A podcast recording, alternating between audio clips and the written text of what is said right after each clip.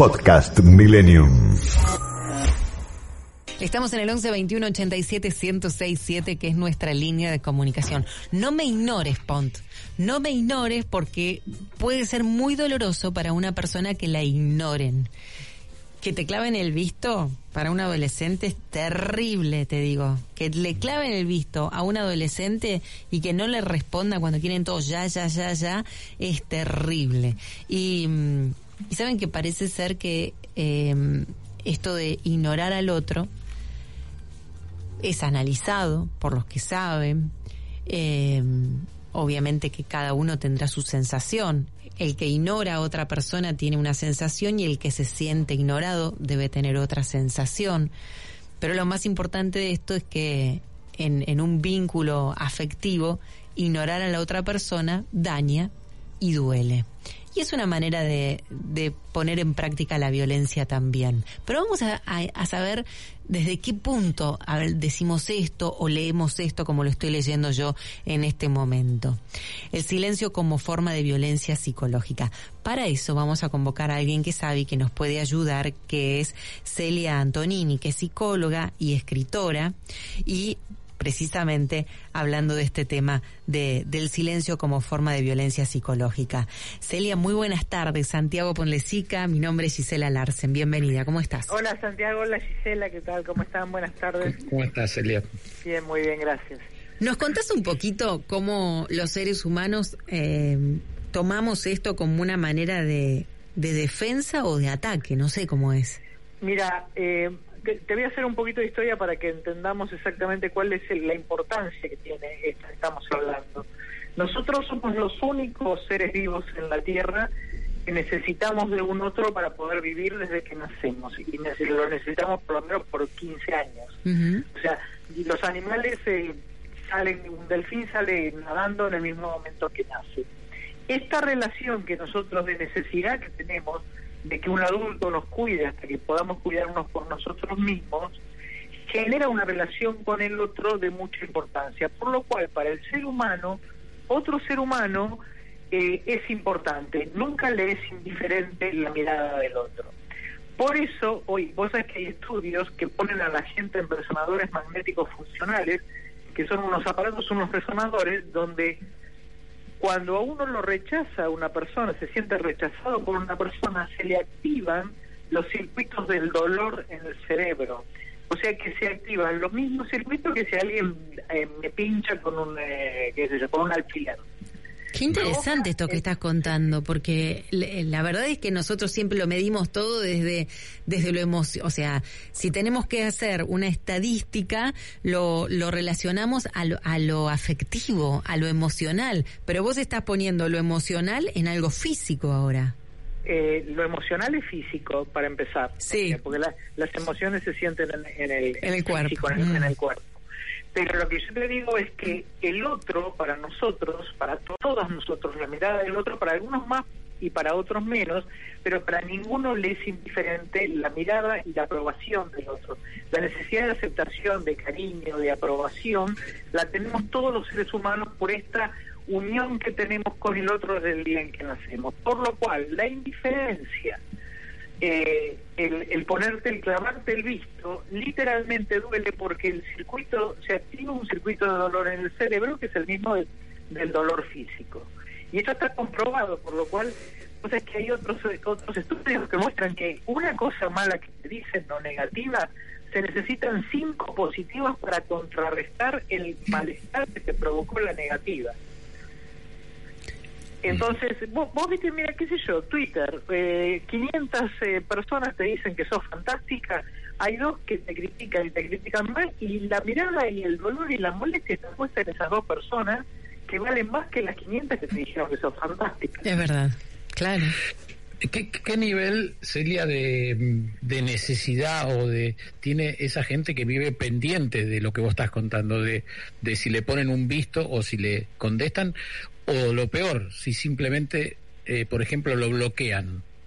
Bueno, para todos el bloquear es una cachetada, o sea, no hay ninguna persona que les dé lo mismo que la bloqueen o no, por esto que te contaba.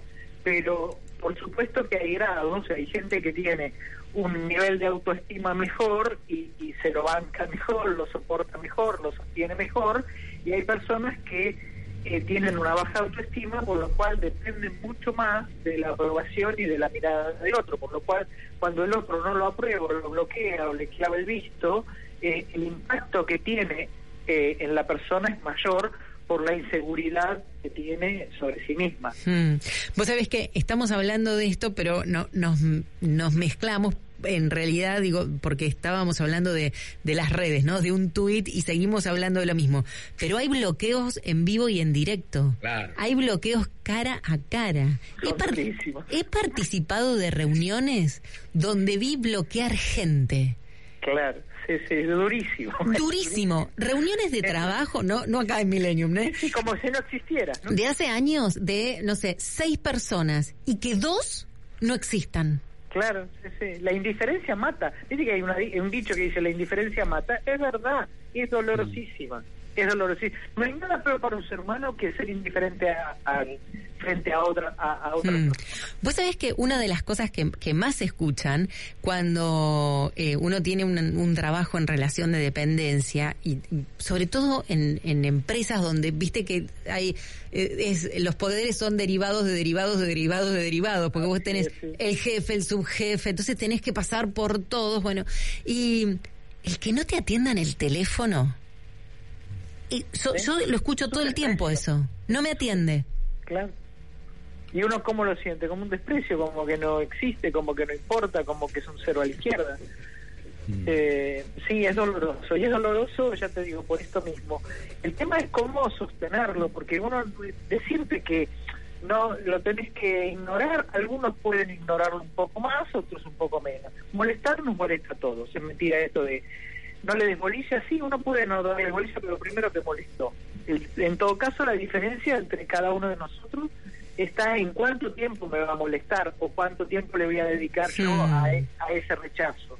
Pero que la- el rechazo nos molesta, nos molesta a todos, en distintas medidas, pero nos molesta a todos. Y el tema es tratar, bueno, de sobreponerse uno con el rechazo del otro, pero está molesto, sí. ¿Quién, Eh, quién está peor? ¿El que Sí. ejerce la ley de hielo, como leímos acá en una nota que nos había Sí. gustado y ahí empezamos a investigar un poco? ¿El que ejerce el poder de hielo o el que lo recibe? ¿Quién está peor?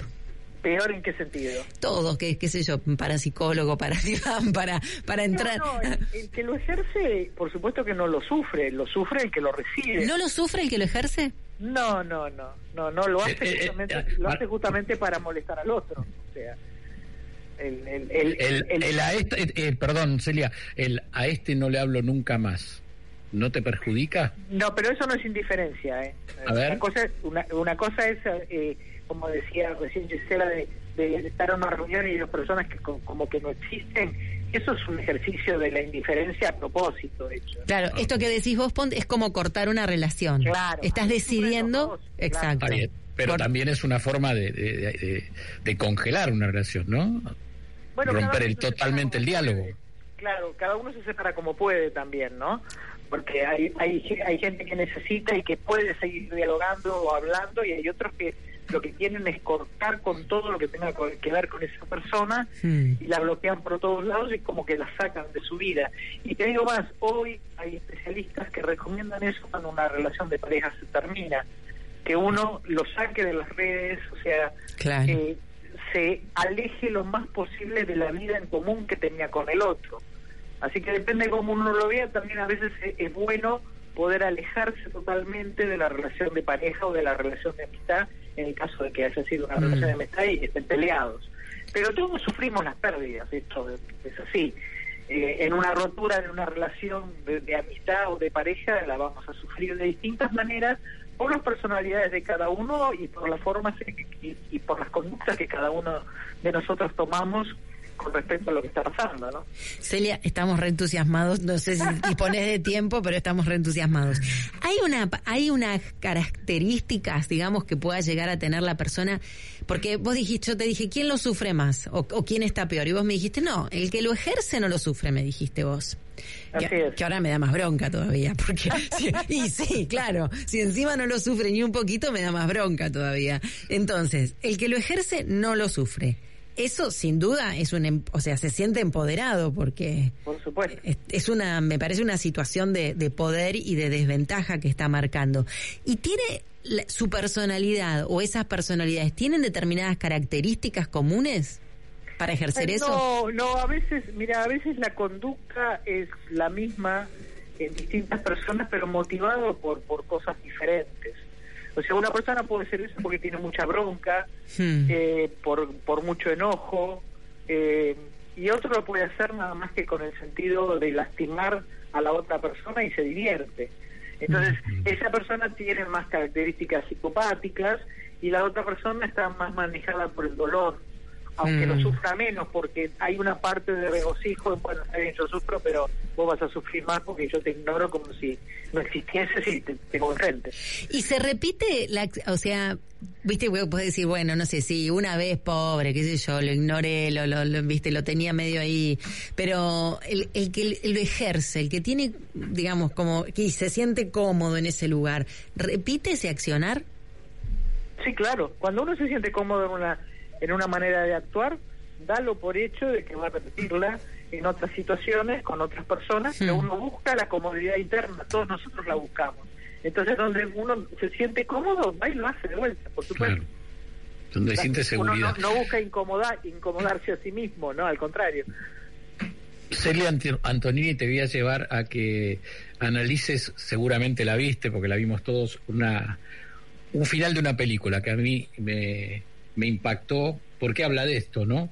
Eh, recordemos este guion de Sakeri, El secreto de tus ojos, esa, esas imágenes finales, Ah, cierto, donde cierto. cuando le dice Espósito, olvídese, y, y Tarín vuelve y encuentra a este hombre que está ahí en esa cárcel que, que le hace la otra persona, y, y el actor que había asesinado a la chica dice, dígale que me hable, por lo menos dígale que me hable.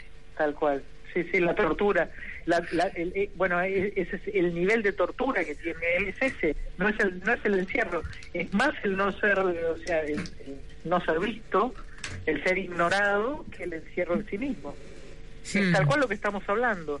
Porque el, el- la mirada del otro es, es esto. de- nosotros hemos vivido y vivimos gracias cuando éramos pequeños a que alguien nos cuidó. Entonces, ese alguien, mamá, papá, un tutor, la abuela, el tío, no importa quién, un otro humano nos eh, tiene una, una, una importancia en la vida de cada uno de nosotros que, bueno, es, es así. Dígale que me hable, como bien decís, ¿no?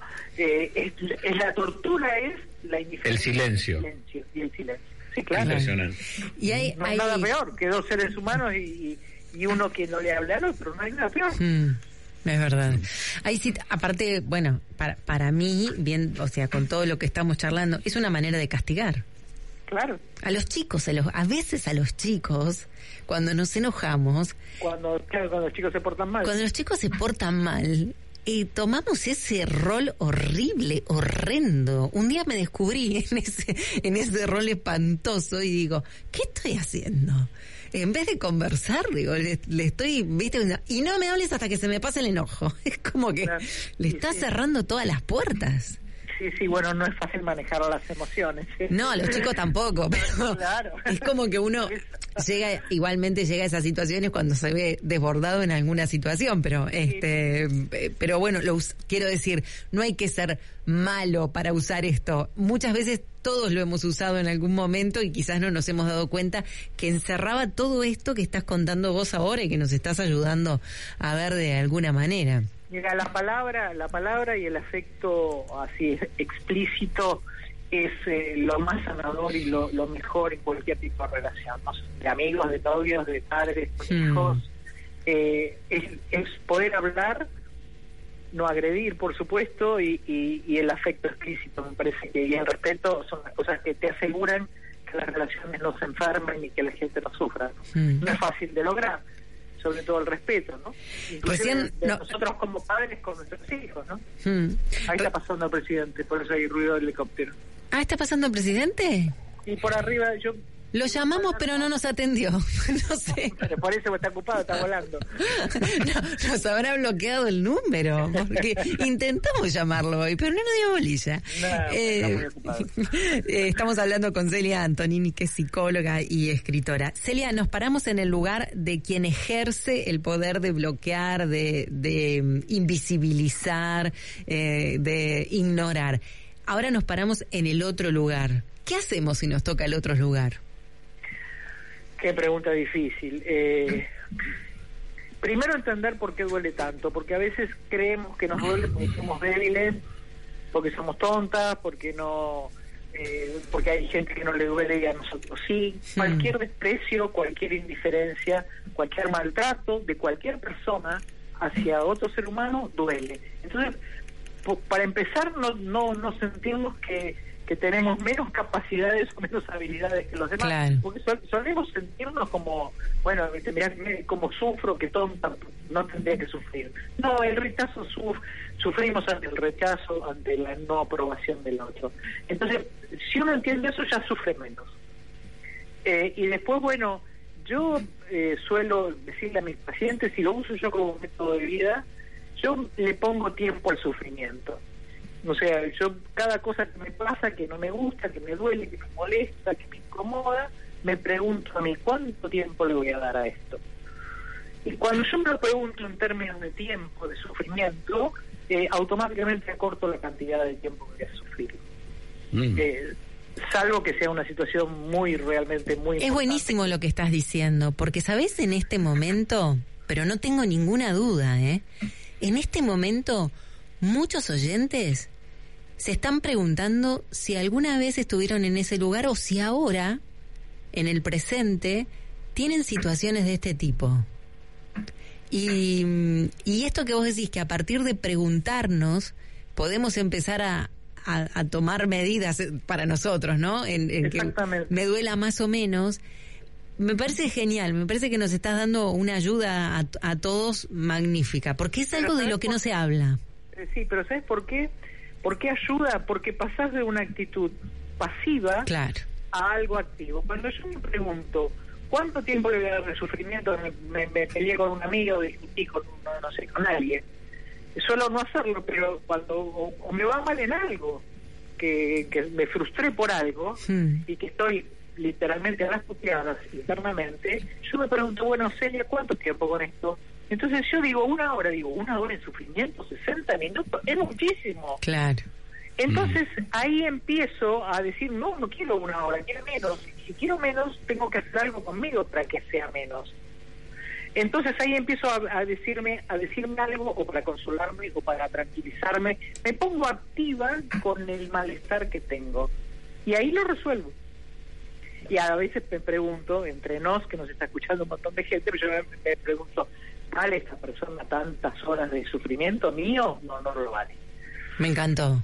Eso último me encantó. Nos lo vamos a preguntar todos todo el tiempo, cada vez que nos pase algo parecido o algo, algo ¿Sabes qué, Gisela? Es pasar de, de pasivo, de lo que estamos sufriendo por lo que nos pasa, a hacer algo por lo que nos pasa. Me encantó. Nos quedamos con un montón de preguntas. Vamos a seguir hablando, Senia. ¿eh? Cuando quieran, chicos. Un placer. un montón, tengo un montón de preguntas acá y de los oyentes, no te digo. ¿eh? Un beso eh, grande, muchísimas gracias. Igualmente para ustedes, buenas tardes, hasta Celia Antonini, psicóloga, escritora, y nos había llamado la atención esto, y la verdad es que cuando lo charlábamos, todos alguna vez pasamos por una situación de este tipo.